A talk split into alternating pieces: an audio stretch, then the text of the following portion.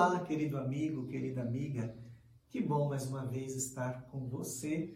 Vamos juntos nos preparar para celebrar o dia do Senhor, o 28º domingo do tempo comum. Escutaremos o evangelho de Mateus, capítulo 22, versículos 1 a 14. Mais uma vez Jesus nos conta uma parábola.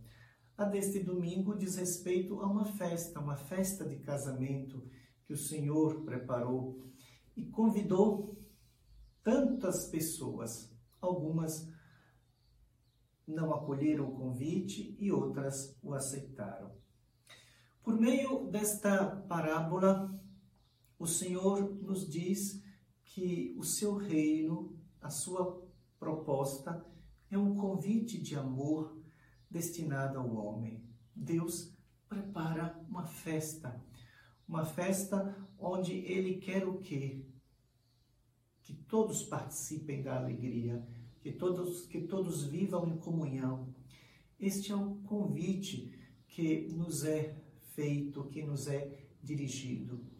Depende do homem acolhê-lo ou não, mas esta é a proposta de vida nova que Deus quer realizar é, para todo homem.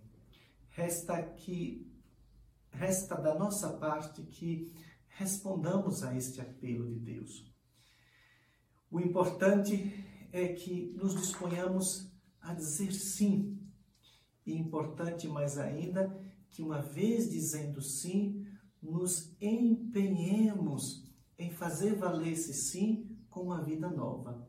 A parábola termina dizendo que alguém entrou na festa sem a veste apropriada.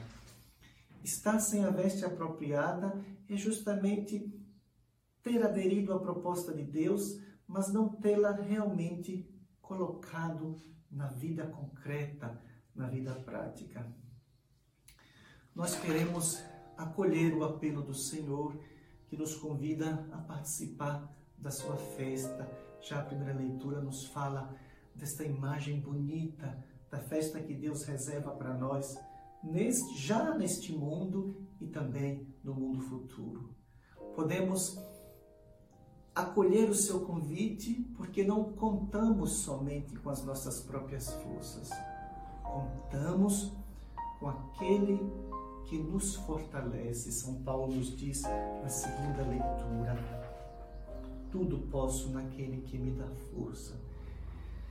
Pois bem, nós queremos, Senhor, ouvir o teu apelo, o teu convite, aderir à proposta do teu reino de homem novo, de criaturas novas, e queremos realmente revestir-nos, revestir-nos, acolher concretamente, Senhor, a tua proposta de vida e de salvação.